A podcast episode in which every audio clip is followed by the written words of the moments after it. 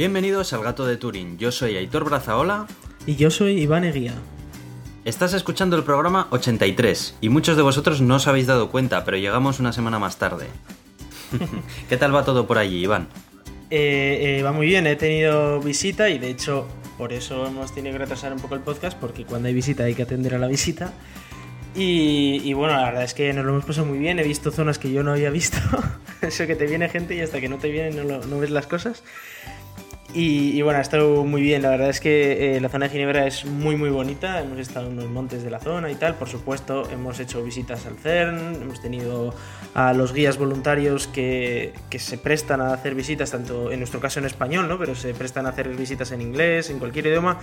Y que os recomiendo muchísimo. Si algún día os animáis a venir por aquí, pues a coger una visita guiada que es totalmente gratuita y que os van a enseñar pues el Atlas o el CMS según eh, en qué época estemos y tal. Y de hecho, si venéis en la época de Navidades, en la que hay parón general, que es desde el 23 de diciembre hasta el 7 de enero, vais a poder ver los, los detectores en sí, porque vais a poder bajar a, a donde están los, los detectores, a, a, la cueva, digamos, a lo que es el propio acelerador.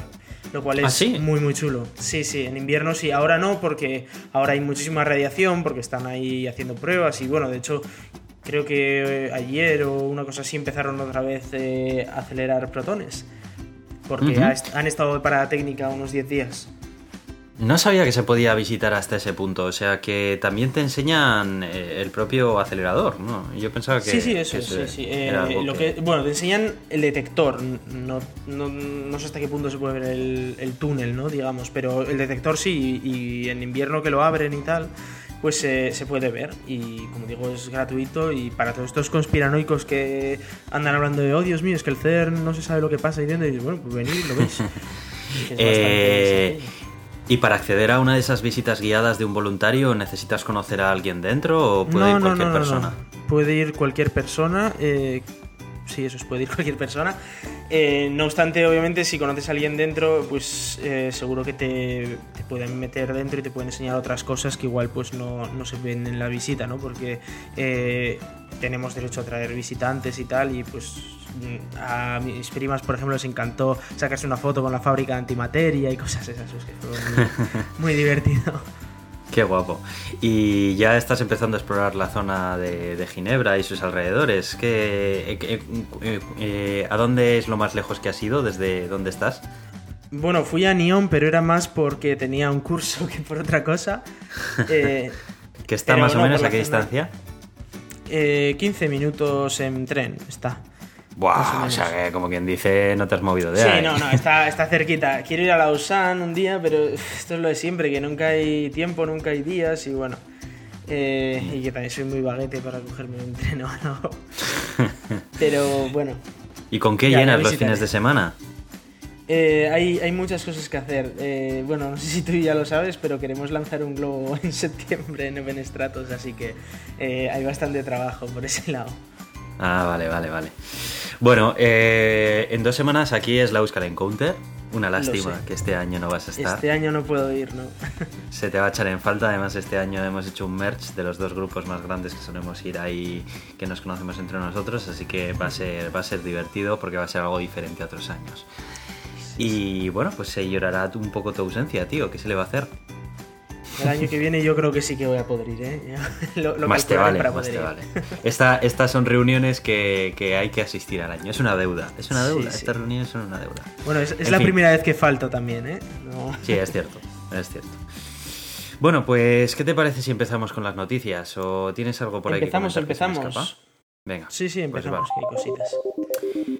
Bueno, pues vamos a empezar hablando acerca del CERN, porque estos días ha estado en los titulares. Y, y, bueno, parece ser que el LHC, el experimento del LHCb del CERN, del acelerador de partículas, ha descubierto una nueva partícula.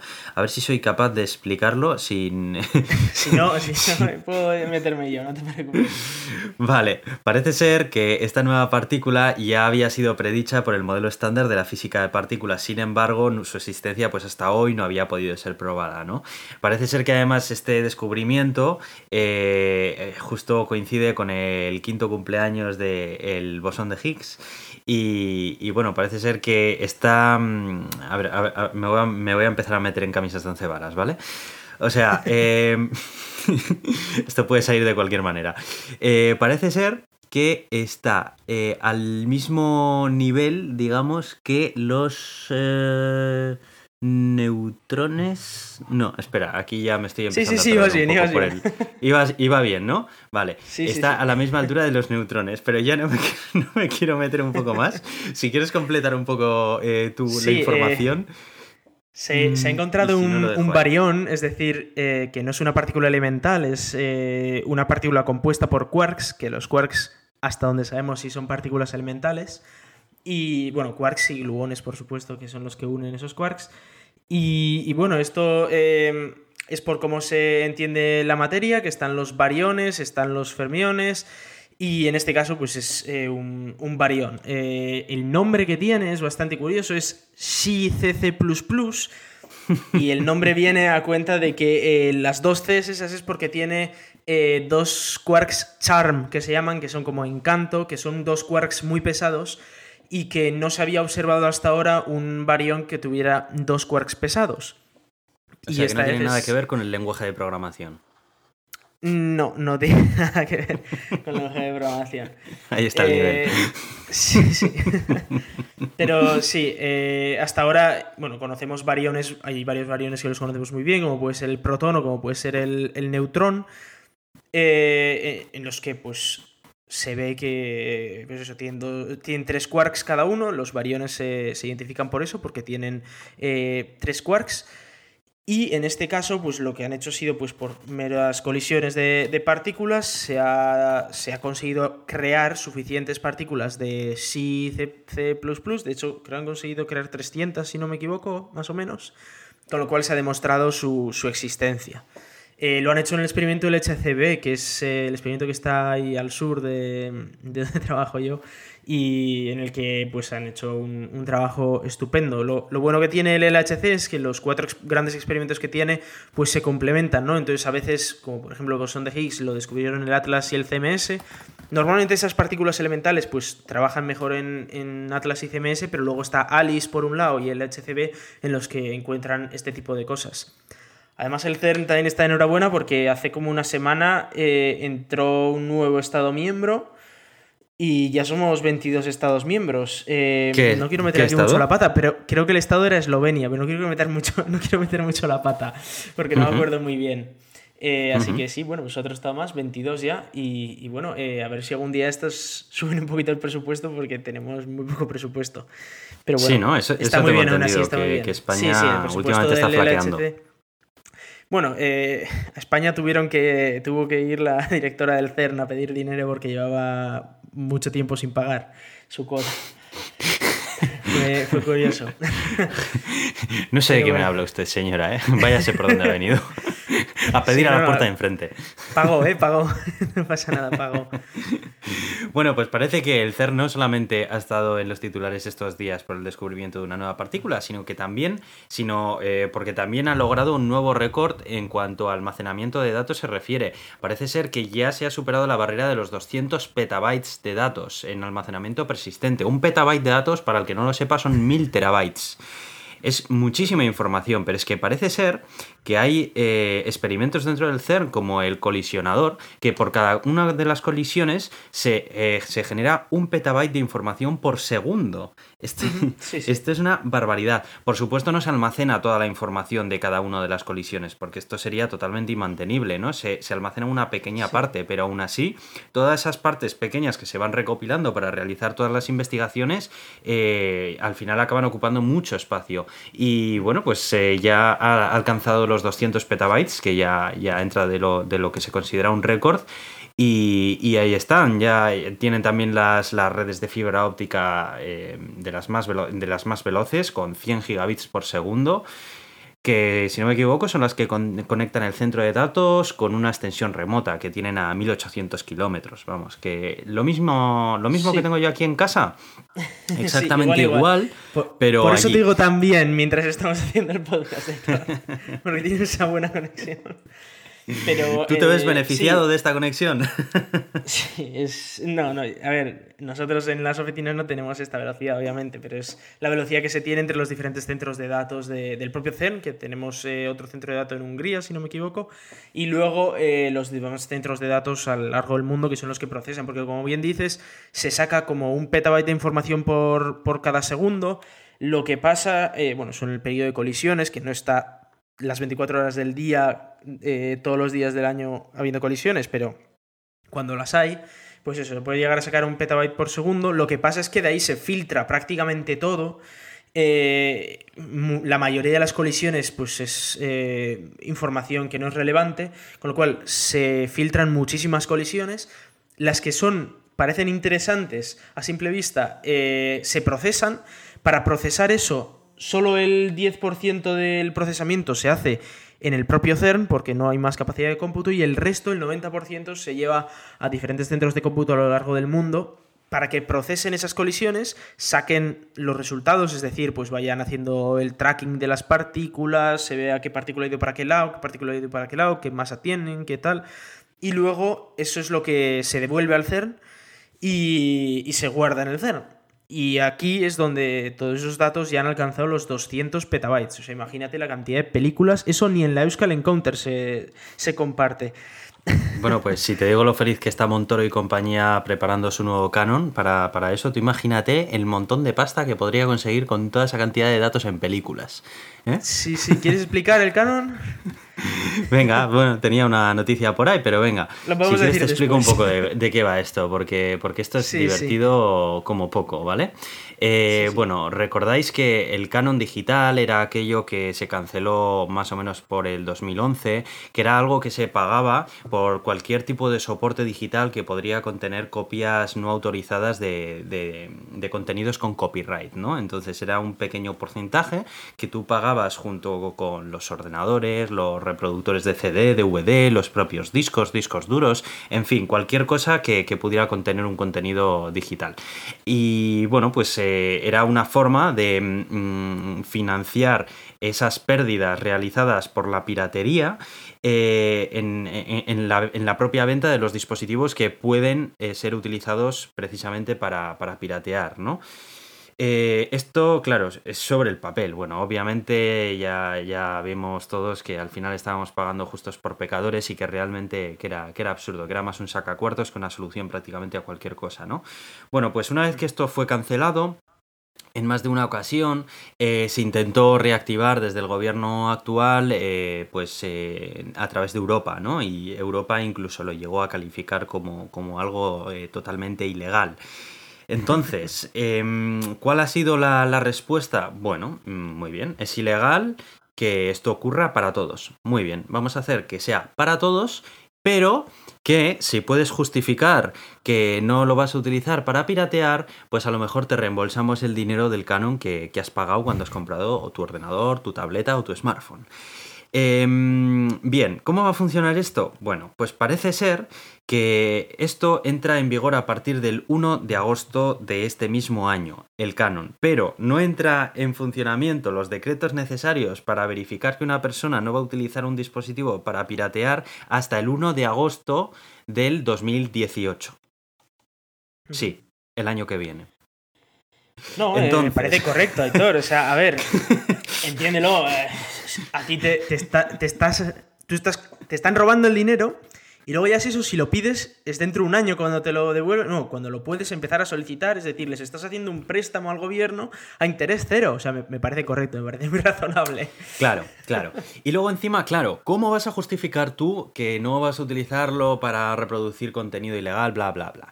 Bueno, eh, bueno, pues parece ser que los que pueden acceder a no pagar el canon previo a la compra, porque hay- aquí hay dos modalidades, ¿vale? El no pagarlo previo a la compra o pedir un reembolso una vez que has hecho la, compra. Luego vamos a decir un poco eh, los importes más reseñables y las condiciones del canon para cada categoría de dispositivo. Bueno, ¿Quiénes pueden acceder a no pagar el canon previo a la compra? Bueno, pues por supuesto las entidades parte del sector público, o empresas o personas que puedan demostrar que el destino final de los aparatos serán para uso profesional. O sea, O sea, me estás tú diciendo que, el, que el sector público no piratea. Claro, claro. Igual es el sector que más he visto piratear, ¿eh? pero bueno. efectivamente. Entonces, si las entidades parte del sector público, por supuesto, esas pueden acceder a no pagar el canon previo a la compra, ¿vale? Eh, y luego además, eh, en los casos en los que sean entidades que cuenten con una autorización para la reproducción de contenidos, se conoce que eh, las entidades encargadas de gestionar quienes mm, son, digamos, autorizados para, para, no pagar el canon porque se supone que no van a piratear, bueno, pues deberán estar creadas y, funcionamiento y, funcionando antes del 1 de noviembre. Tampoco aclara ni mm, qué requisitos legales van a pedir, ni cómo lo van a analizar, ni nada. O sea, eh, por lo pronto activan el canon y luego poco a poco ya vamos, vamos activando eh, todos los mecanismos necesarios para que las entidades o personas físicas puedan ir desgrabando ese canon o, etc. ¿Y quiénes podrán pedir un reembolso del pago una vez que ya se ha hecho? Bueno, pues quienes hagan compras para exportar productos o quien puedan demostrar que van a destinar la compra a usos profesionales. Además, también las personas físicas que vayan a demostrar que sean capaces de demostrar que los aparatos van a ser utilizados en el extranjero. Em, a mí es que esto no me parece que tenga muchísimo sentido, porque es que se supone que aunque tú compres algo en España, lo puedes utilizar para piratear si cruzas la frontera, una vez que ya has pagado el. No, se supone que una vez pirateas fuera de la frontera es problema del otro país ya. o sea, es que, es que, en fin, yo no le veo mucho sentido. Eh, ¿Cuánto hay que pagar? Bueno, pues voy a leer aquí eh, varias categorías de las que me hacen muchísima gracia. Eh, como por ejemplo son los, las grabadoras de CDs, las grabadoras de DVDs, los CDs vírgenes no regrabables, los regrabables también, los DVDs no regrabables, DVDs grabables también, las impresoras multifunción con escáner, las que solo imprimen también, y bueno, los discos duros externos integrados, los tablets, los móviles y las USBs y las tarjetas de memoria. ¿Hasta cuánto puede ascender esto? Pues. Ojo, espera, Editor, que acabo de ver el, filón legal, eh, acabo de ver dónde la han cagado. Los disquetes en disquete, los disquetes no te cobran el canon, puedes piratear con disquetes. Claro, claro. Para una peli igual solo necesitas como mil disquetes y te puedes descargar la peli. Lo es, si los disquetes son el futuro, o con cintas, con cintas también. Bueno, pues. Vamos a volver a em, los años 80 con la cinta del casete ahí en el, en, el coche, ya verás, para que no te cobren el canon. Pues Poca broma, porque el importe del Canon eh, no es poco dinero. En determinados eh, dispositivos me parece bastante abusivo. Por ejemplo, en las impresoras multifunción con escáner son 5,25 eurazos. Tío, 5,25 euros. La impresora te vale 50 mucha euros. Pasta. que sí, es un 10% de la impresora. es mucha pasta. En las, mono, en las monofunción, 4,50. En los DVDs grabados, eh, la verdad es que la sección de DVDs y CDs y grabadoras me la voy a saltar porque es que creo que ya empieza a ser una minoría las personas que utilizan esta tecnología. Pero bueno, como sabemos que la, eh, las entidades públicas siempre van atrás. Eh, los discos duros externos, 6 euros con 45, tío. 6,45 pavos. es mucho dinero. En fin, tabletas 3,15 euros y móviles 1,10 euros. Eh, Vamos, que a la misma que tengas entre un disco duro, 5 CDs, una impresora, un móvil y una tablet y un ordenador, pues igual te has gastado 50 pavos en Canon. Eh, es, totalmente abusivo. Yo la verdad es que me parece, me parece un robo. En fin. Y luego es que encima esto no termina aquí, sino que es que además se guarda la carta de que puede agregar más dispositivos a la lista. Incluso están estudiando es, eh, introducir no solamente dispositivos, sino también servicios. Porque claro, em, poco a poco, a medida que se van abaratando el coste del espacio de almacenamiento en plataformas en la nube y demás, pues a lo mejor es que utilizas tu Dropbox, tu Google Drive o tu iCloud para compartir archivos ilegales. Y es que a lo mejor te debería de cobrar también el canon por si lo haces. O sea, es que esto ya se nos va de las manos. esto ya es una cosa. O por tus plataformas de streaming, o bueno. Pero claro, entonces los servicios lo cobrarán mensualmente, el canon, ¿no? claro, claro. Eh, y si el servicio es gratuito, tipo Dropbox, ¿cómo hacemos? Pues, pues no lo sé, la verdad es que, es que esto Eso ya sería- tiene muchos el agujeros, pero que me parece una pasada que una empresa que te ofrezca un servicio gratuito te tengan que empezar a cobrar, por ejemplo, solo por pagar el puñetero canon. Claro, es que por supuesto las empresas lo que van a hacer es eh, volverte a repercutir a ti, el consumidor final, Claro, el claro. del canon, ¿sabes? O sea, como siempre han hecho. A ver si te crees que eh, Verbatim la pagaba el empresa dinero no, del la empresa no va a andar perdiendo por la tontería del gobierno, o sea, Sí, eso está sí. claro. Pues así está el tema. ¿Cómo lo ves? A ver, a mí personalmente me parece de risa esto. O sea, eh, bueno, primero me parece que legitima a, piratear, porque en el momento en el que dices, no, no, yo es que ya pago el canon, con lo cual ya puedo piratear, es, lo legitima, no sé hasta que seguirá sin ser legal, pero lo legitima. Porque tú ya pagas el canon, ya, ya estás pagando el impuesto de, de que pirateas, con lo cual no puedes piratear. Pero por otro lado, eh, me parece que no sirve para evitar el pirateo, porque eh, no sé, si yo me compro un móvil, no sé si lo usaré para, para piratear, no entiendo muy bien cómo se puede usar para piratear el móvil, pero eh, aunque lo usara para piratear, lo uso para otras cosas, porque se, se puede usar para llamar, para no sé qué, entonces no evita el, el, el piratear porque vas a seguir comprando lo- los mismos materiales y los mismos sistemas. Eh, que igual compras menos CDs, pues, pues estupendo. Eh, deberías haberlo dejado de comprar hace 10 años, pero bueno. Eh, en fin. ¿Que usas menos Dropbox? Pues bueno, ¿qué le vamos a hacer? Eh, es una empresa que está colaborando con la NSA y te está, está dando tus- todos tus datos, así que igual hasta te viene bien. Yo qué sé, es que me parece ridículo, la verdad. Eh, lo que te cobren por un disco duro externo y dices, bueno, pues nada, pues es que, ¿qué vamos a hacer? ¿No? Sí, No nada, la verdad me es parece que- ridículo, me parece una chorrada, una enorme chorrada, solo por sacar Sí, a mí cuatro también, a perras. mí me parece para dárselos a quien se los dan, claro. Que se los dan a los más ricachones de los artistas, porque hay que recordar que aquí esto no, no va para todos igual, va para los que más tienen. Mm, Entonces, bueno, pues nada. Pues, pues nada, eh, triste noticia para los que seguimos viviendo en España y tenemos que comprar dispositivos por aquí y, y medios y, y demás. No, a ver, Tú de en- en momento ese te aspecto- libras. Eh, no, a ver, yo obviamente me, me libro, pero el tema es que, eh, a ver, en Francia, por ejemplo, lo han hecho bastante bien.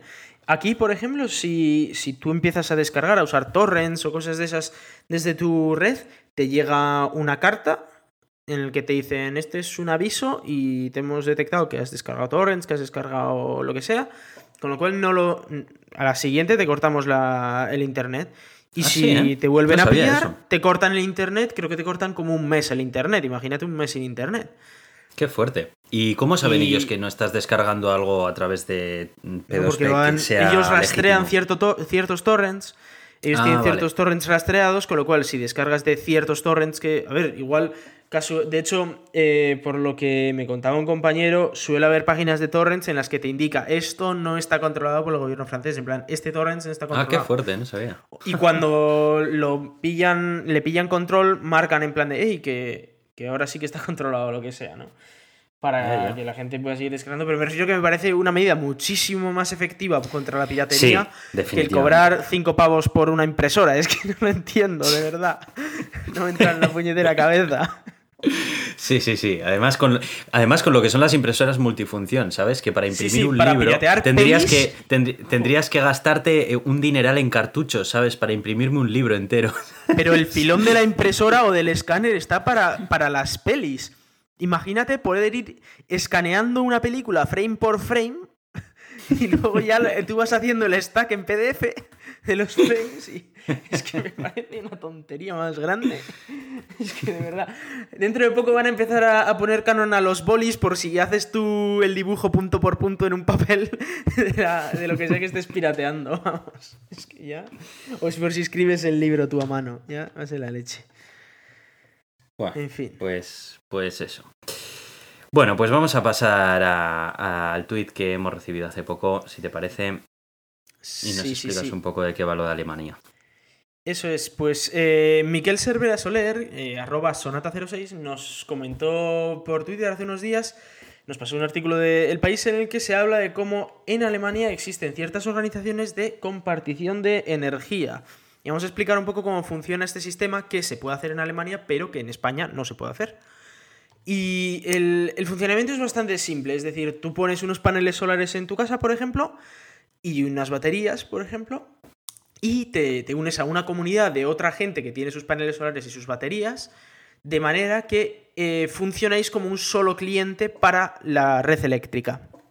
Es decir, que si el cómputo general de lo que uno consume con lo que genera y tal sale más de cero, pues mm, recibe dinero y se reparte. Y si es menos de cero, pues entonces se ha tenido que coger electricidad de la red eléctrica, con lo cual pues eh, se tiene que pagar esa red eléctrica. Y sirve para compartir la energía.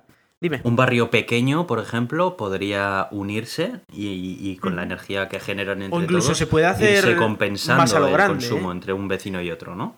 pero se puede hacer mucho más a la grande. Es decir, yo podría estar, pues yo qué sé, en Bilbao y otro podría estar en Burgos y nos compartimos la electricidad, aunque ah, físicamente no estamos conectados, pero entre lo que uno hace y lo que el otro deja de hacer, pues compartimos electricidad. Entonces, pues, por ejemplo, comentaba uno, uno de los que participa en esto, y decía que, claro, eh, que él había días en los que eran muy soleados, que producía más de lo que podía consumir o incluso almacenar, y entonces, pues había otros en zonas nubladas que necesitaban esa electricidad, con lo cual él la compartía, y otras veces pasaba lo contrario, con lo cual compartían con él. De manera que llevaba, sí, llevaba como un año entero en el que se había ahorrado 1.500 euros. Y el coste de los paneles solares también no es como en España y allí sus paneles solares le habían costado 3.500 euros.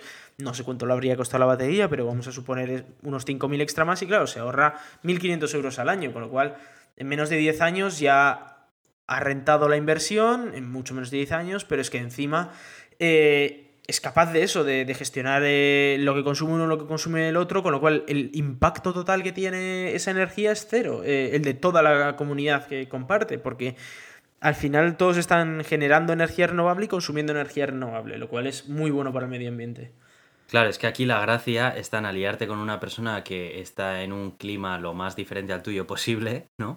De forma de que mm. cuando a ti eh, no, cuando tú no necesitas consumir electricidad, precisamente eh, el, sí, ¿no? Entonces continuamente os estáis autoalimentando el uno al otro y Eso es. Eh, al no tener que compartir un mismo espacio físico o estar cerca, pues ojo con esto porque me parece una idea muy potente, ¿eh? en, cuanto a negocio, o sea, me parece algo algo muy innovador y que, que le planta cara al modelo establecido que hay, ¿no? De, consumo por cliente de, las, de las energéticas. No sé. Está, muy interesante. Eh, como comentaba al principio, esto no se puede hacer en España. Eh, primero porque los paneles solares cuestan una barbaridad. Eh, luego tienes el problema, porque no están subvencionados más que nada. luego tienes el problema de que toda la energía que generas extra no la puedes compartir con nadie porque la tienes que entregar gratuitamente a, las empresas eléctricas. Y luego tienes el problema de que si consumes extra, no te lo puede haber compartido otro, sino que lo tienes que pagar a más precio del que cuesta. Con lo cual, eh, bueno, no se puede hacer. Eh, es lo que hay. Bueno, tiempo, tiempo al tiempo. El, hecho de que esté funcionando un modelo de negocio así, eso es. El, negocio, el, hecho de que funcione un modelo de negocio. De, hecho, no es un modelo de negocio, porque no se está haciendo de negocio con esto. Es simplemente que esta gente no está pagando electricidad. Sí, eh, bueno, pero quiero decir que la empresa, claro, pero eh, al final la empresa que, permite esto, que, puedan, puedan ser como quien dice un mismo cliente, que entre ellos estén compartiendo la electricidad, al final eso pues es algo que, necesitas que, exista, ¿no? Bueno, ya ves en España que no, se puede hacer. No, no, en, España, la eléctrica dice no porque eso supone que eh, me quitas 10 clientes o 20 o los que estén en esa organización claro, que no me van a pagar a mí y encima no me van a pagar el extra porque me tienen que pagar extra si encima usan paneles solares, con lo cual no, no sale a cuenta. Y vamos, si una eléctrica en España no le sale a cuenta, el gobierno no lo va a cambiar, obviamente. Hombre, por supuesto. aquí, además, con el proteccionismo que hay. En fin. Bueno, vamos a avanzar de tema, si te parece. Y cuéntame un poco de qué va Colombo. Hablamos de Bepi Colombo, que es una sonda europea que, eh, bueno, ha pasado esta pasada semana los checks de ya los checks finales, con lo cual ya ahora la meterán en un almacén básicamente y no necesitan hacer mucho más con ella. Imagino que harán más pruebas eh, a lo largo de aquí este año, porque en 2018 se lanza. Es una misión de la Agencia Espacial Europea que va a ir a Mercurio. Eh, y va, bueno, es verdad que es una colaboración entre Europa y Japón, ya que la mayor, la gran sonda es europea, pero tiene una pequeña sonda japonesa que también eh, se va a encargar de estudiar Japón. Se divide en dos la sonda, la sonda japonesa eh, va a estudiar la magnetosfera de Mercurio y por eso va a estar en una órbita muy elíptica, de manera pues que el punto más lejano de la órbita está muy lejos y el punto más cercano está muy cerca, de manera que puede comprobar cómo es el magnetismo a diferentes distancias del planeta, ¿no? para ver a ver pues cómo es ese campo magnético. Esa es la parte eh, japonesa, que además es algo bastante curioso porque la nave japonesa es bastante sensible hasta el punto que han tenido que construir un escudo térmico solar en el que va a ir oculta la, la nave hasta llegar a Mercurio. claro, es, que Mercurio es, está muy cerca del Sol, ¿no? Está muy cerca, pero aún así me parece raro lo de que lo metan dentro. O sea, que hayan construido todo un escudo solo para el viaje. También es verdad que el viaje es muy largo porque eh, van a hacer una. Claro, con tal de ahorrar combustible, van a hacer una trayectoria en la que van a necesitar muchísimas ayudas gravitatorias de los planetas. Va a pasar una vez por la Tierra, luego va a pasar por Venus, por Mercurio, va a dar un montón de vueltas.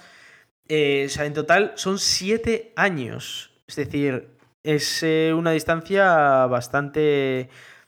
Eh, o sea, es, un tiempo bastante largo para hacer al final el, este. sí, que durante todo ese tiempo también le va a estar cascando el sol, vaya. Claro, durante todo ese tiempo... mira, tengo aquí ya los números. Es una vez con la Tierra, es decir, una vez se lance con la Tierra, dentro de un tiempo volverá a la Tierra solo para coger más velocidad Luego pasará dos veces al lado de Venus, dos veces al lado de Venus, y luego seis veces al lado de Mercurio hasta que al final entrará en órbita de Mercurio. Lo cual, pues es eh, bastante curioso la de, la de rollos que va a hacer para llegar hasta allí, pero es la manera de llegar allí gastando el menor combustible posible. Y luego está la parte europea, que eh, he de decir que ha habido bastante... Bueno, ha habido algo de protestilla porque muchas de, las de la, muchas de las partes de la misión ya las cumplió la sonda Messenger de la NASA. Eh, que bueno, es primero cartografiar la, la superficie, eh, comprobar pues, depósitos de agua y bueno, ciertas diferentes tipos de, de, cosas que se pueden hacer en Mercurio que muchos ya las había hecho la sonda Messenger. Hablaban de que va a estar chulo poder ver igual una foto de donde se estrelló la, la sonda Messenger aunque eh, hay que recordar que la sonda Messenger se estrelló en uno de los polos, eh, en una de las zonas que estaba en, todo momento escondida de, la luz, de manera que no sé hasta qué punto se va a poder ver desde, desde esta sonda. Hizo eso para probar que había depósitos de agua, se estrelló contra una zona que estaba siempre oculta a la luz del Sol y desde la Tierra se intentó ver a ver si se despegaba, si despegaba un, rayo de agua, o sea, un chorro de agua hacia arriba, y efectivamente sí, pues, salió, salió un salpicón de agua.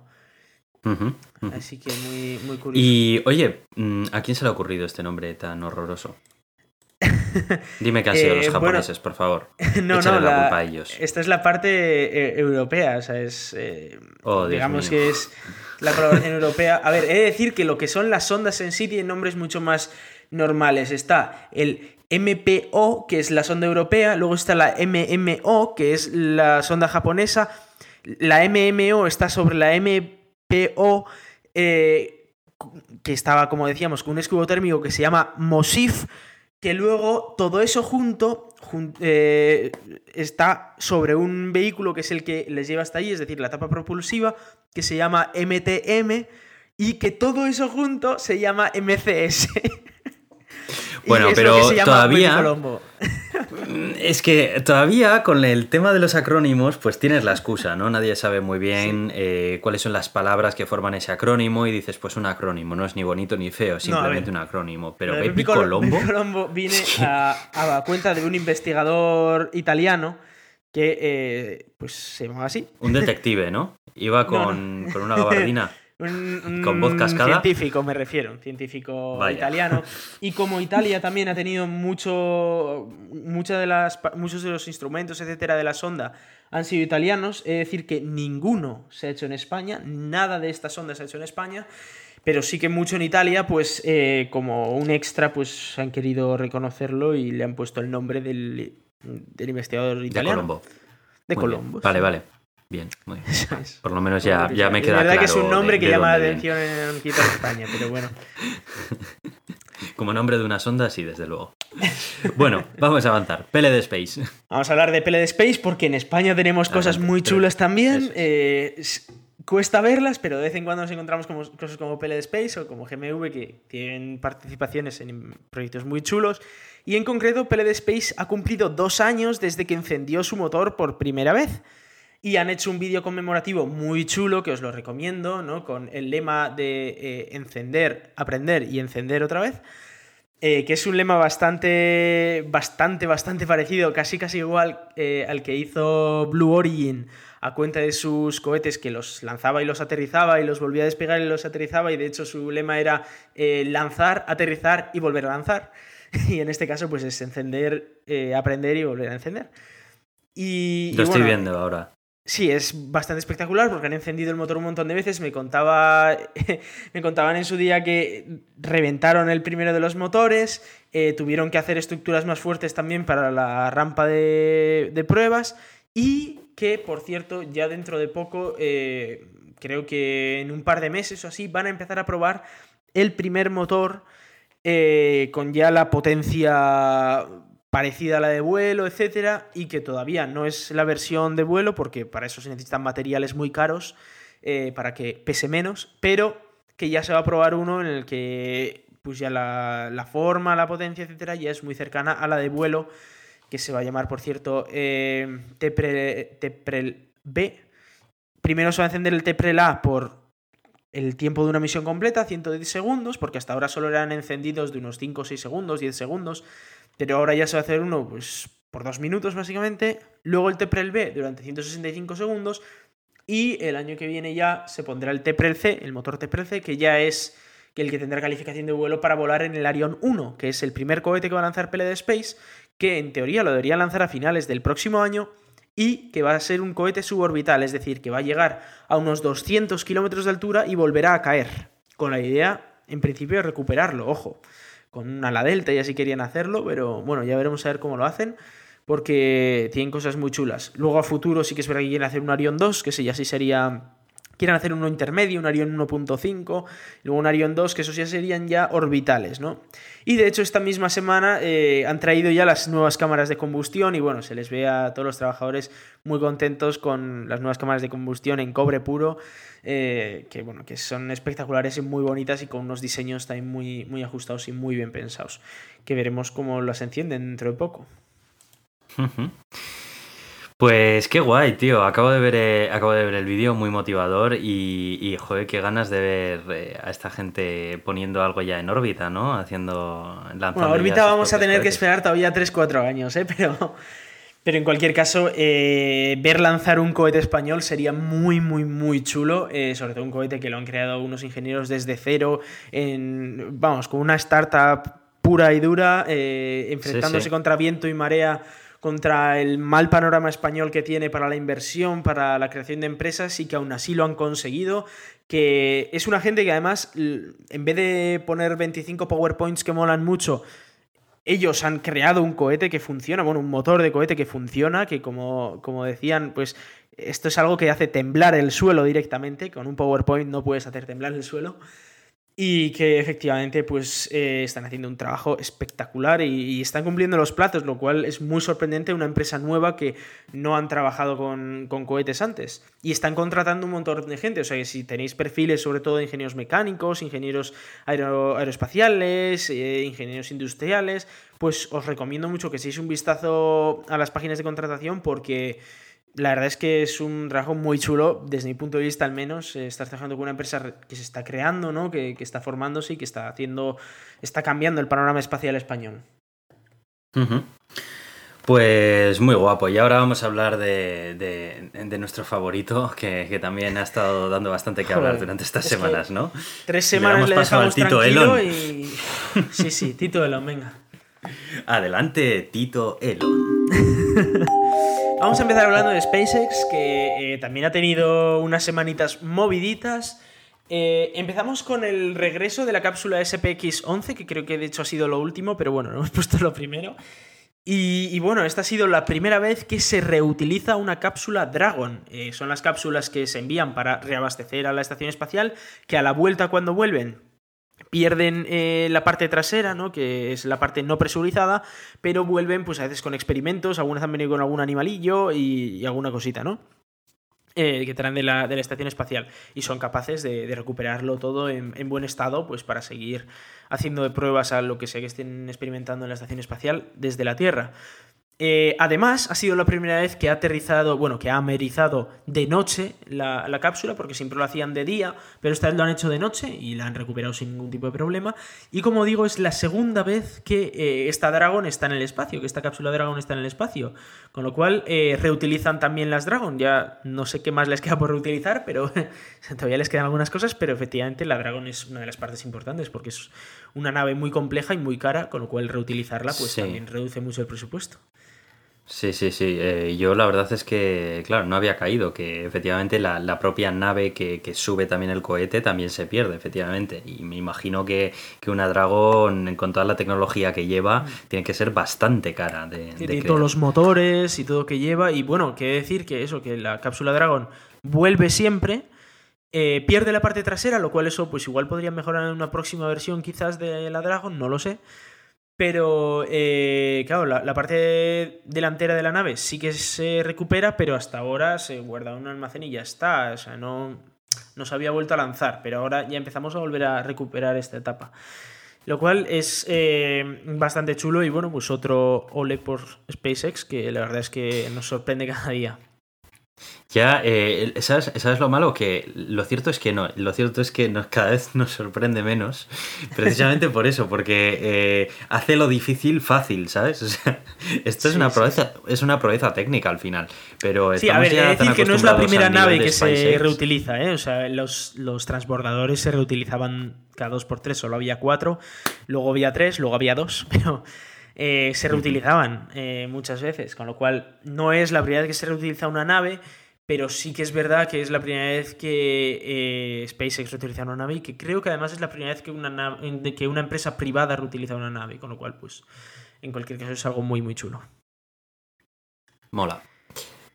Y seguimos con lanzamientos de SpaceX. En este caso, hace un par de semanas lanzó el Bulgaria Sat 1 y se reutilizó la primera etapa del Falcon 9, es decir, que era la segunda vez que volaba esta primera etapa. Eh, y volvió a aterrizar, con lo cual, pues va. Imagino que volverán a lanzarlo por una tercera vez. Eh, este era un satélite búlgaro que, bueno, pues eh, era un satélite de comunicaciones y más, no, no, tiene tampoco mayor historia, pero la gracia es que este lanzamiento se había retrasado desde la semana anterior y justo eh, en menos de 48 horas, esto fue un viernes a la noche y el domingo a la tarde, eh, se lanzó eh, otro cohete.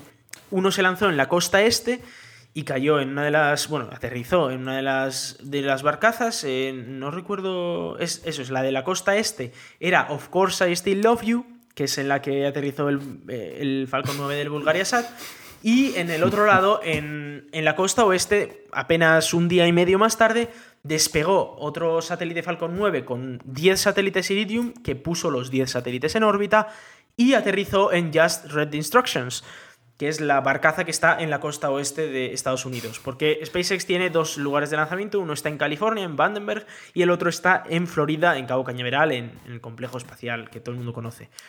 Eh, como curiosidad, bueno, que dime, te estás lee, lee, las instrucciones.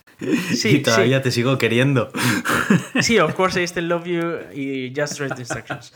Eh, he de decir que son nombres a cuenta de un libro también y que bueno, ver, Elon Musk siempre hace cositas de estas como cuando llamó... La toponimia de esta eh, empresa. Sí, cuando, cuando llamó a esta, a la, a la máquina de tunelado la llamó, eh, ¿cómo era?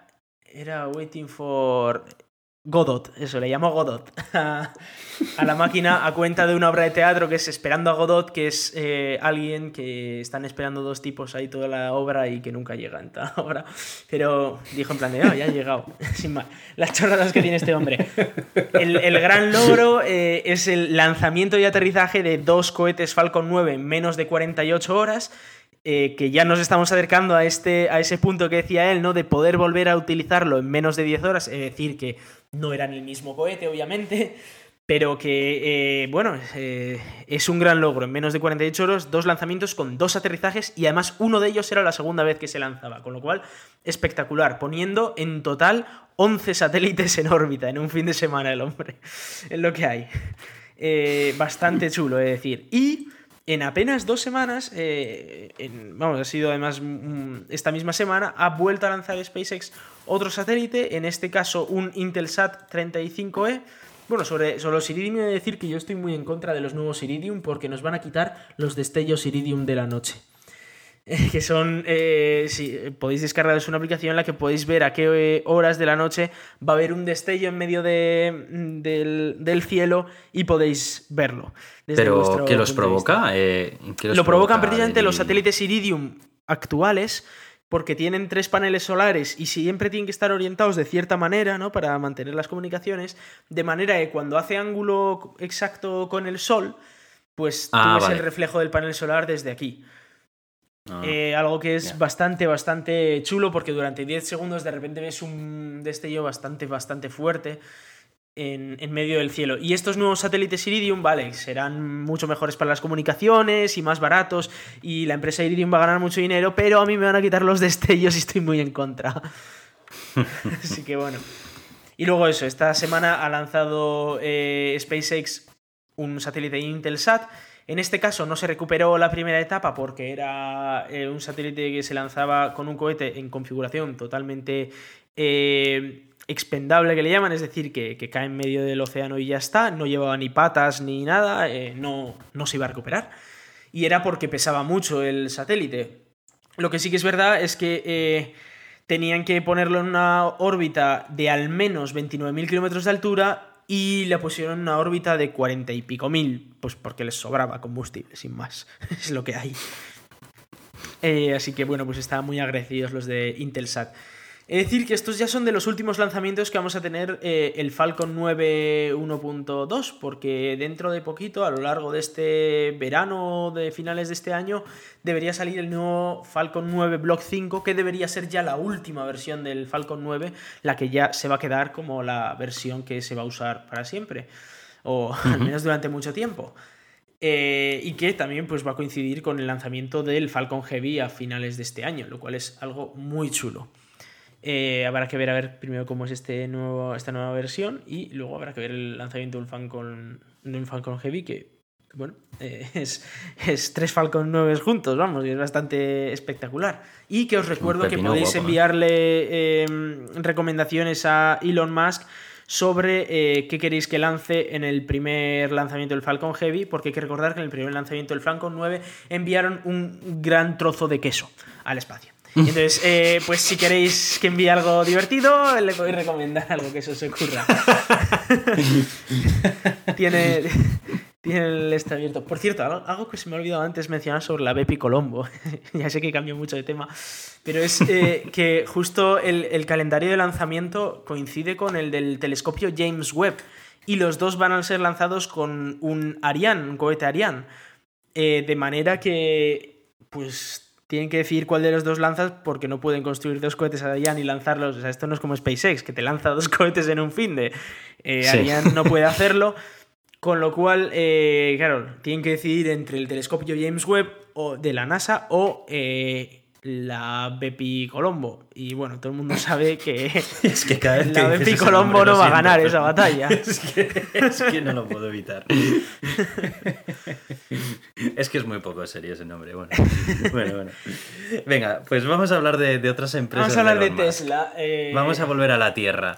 Oye, ¿te das cuenta de que este hombre nos está haciendo los podcasts desde hace varias Sí, semanas, sí. no? O sea, es que, y no lo hacemos a posta, pero es que, No, no, no. madre mía, ¿cómo no vamos a hablar de. A ver, es que hace unas movidas muy bestias. Lo que, o sea, Es que lo que- tecnológicamente lo- de lo- está. De lo que vamos a hablar ahora es que esto es, un- esto es una sacada de. de- de- vamos. Eh, a ver, macho. esto en su día lo hablamos de que comentó por Twitter y tal, ¿no? Que, que- que, bueno, a ver, un, un tipo le dijo, un au- australiano le dijo, oye, eh, hemos tenido un apagón aquí muy tocho y tal, y tus baterías nos vendrían bien, eh, ¿te molaría poner unas baterías? Y el tío dijo, ah, pues, pues sí, ¿por qué no? Y le dijo, oye, pero, pero esto es serio y tal, porque el tío debía conocer a gente del gobierno y tal, y decía, oye, pues mueve unos hilos y, y vemos a ver si puede hacer un contrato. Y dice, a ver, pues mira, si no lo hago en 100 días, te sale gratis. ¿Y es suficientemente serio para ti?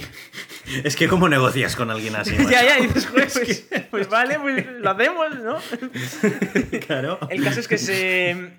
Eh, ya parece ser que está claro, todavía no está firmado el contrato final, es decir, todavía no han empezado esos 100 días de la muerte, pero eh, Tesla ya tiene, digamos, hecho el precontrato de la instalación más grande de baterías del mundo. Y además por bastante, porque hasta ahora la instalación más potente del mundo tenía, eh, tenía una potencia de 30 megavatios y esta va a tener una potencia de 100 megavatios. Y además va a tener un almacenamiento de 120 megavatios hora. Es decir, que aquí en el artículo se pegaban algún lío entre los megavatios y los megavatios hora. eh, y ponían 129, pero son 120, si no me equivoco. Entonces, bueno, eh, 120 megavatios hora eh, y 100 megavatios de potencia, de manera que eh, van a ser capaces de suministrar electricidad eh, de manera continua a 30.000 hogares australianos y eh, todo esto habiéndose generado toda esa energía en un parque eólico cercano. Con lo cual, eh, esto evita esos apagones, ¿no? De esos 30.000, que además fueron más o menos el número que sufrió el apagón. Que, claro, el problema es que eh, siempre se genera un poco de más de lo que se consume, pero claro, si de repente hay mucho consumo, pues no se genera lo suficiente y hay apagón. Para eso están las baterías. Como siempre se genera un poco de más, esas baterías se van recargando, no se pierde esa electricidad que hoy en día sí se pierde, y si en algún momento se requiere más energía de la que se genera o se puede generar, las baterías se empiezan a descargar y no hay apagones, lo cual pues es muy muy muy chulo.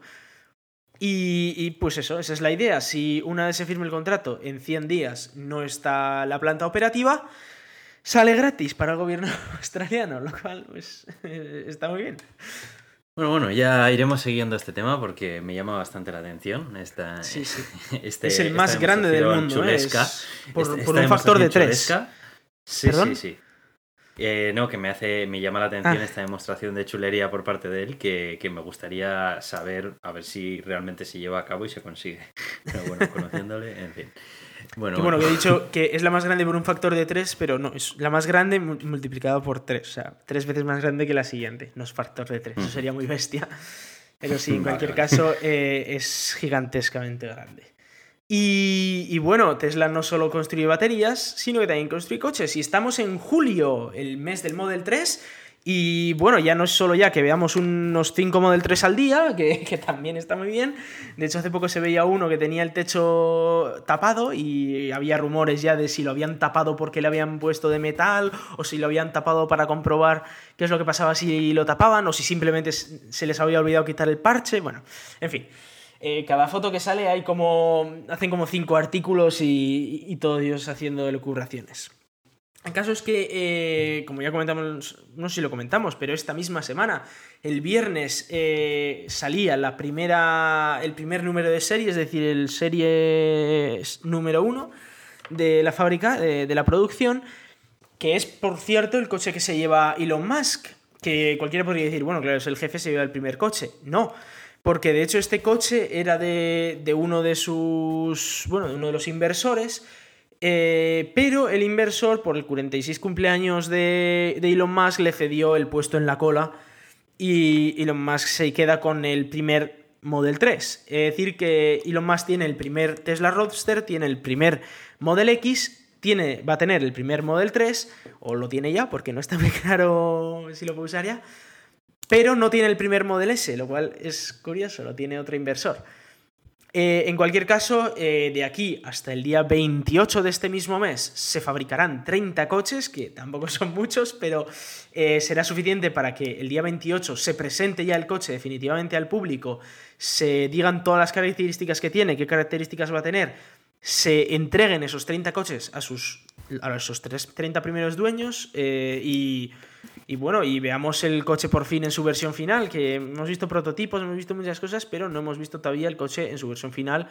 Y no hemos visto sobre todo el configurador, claro.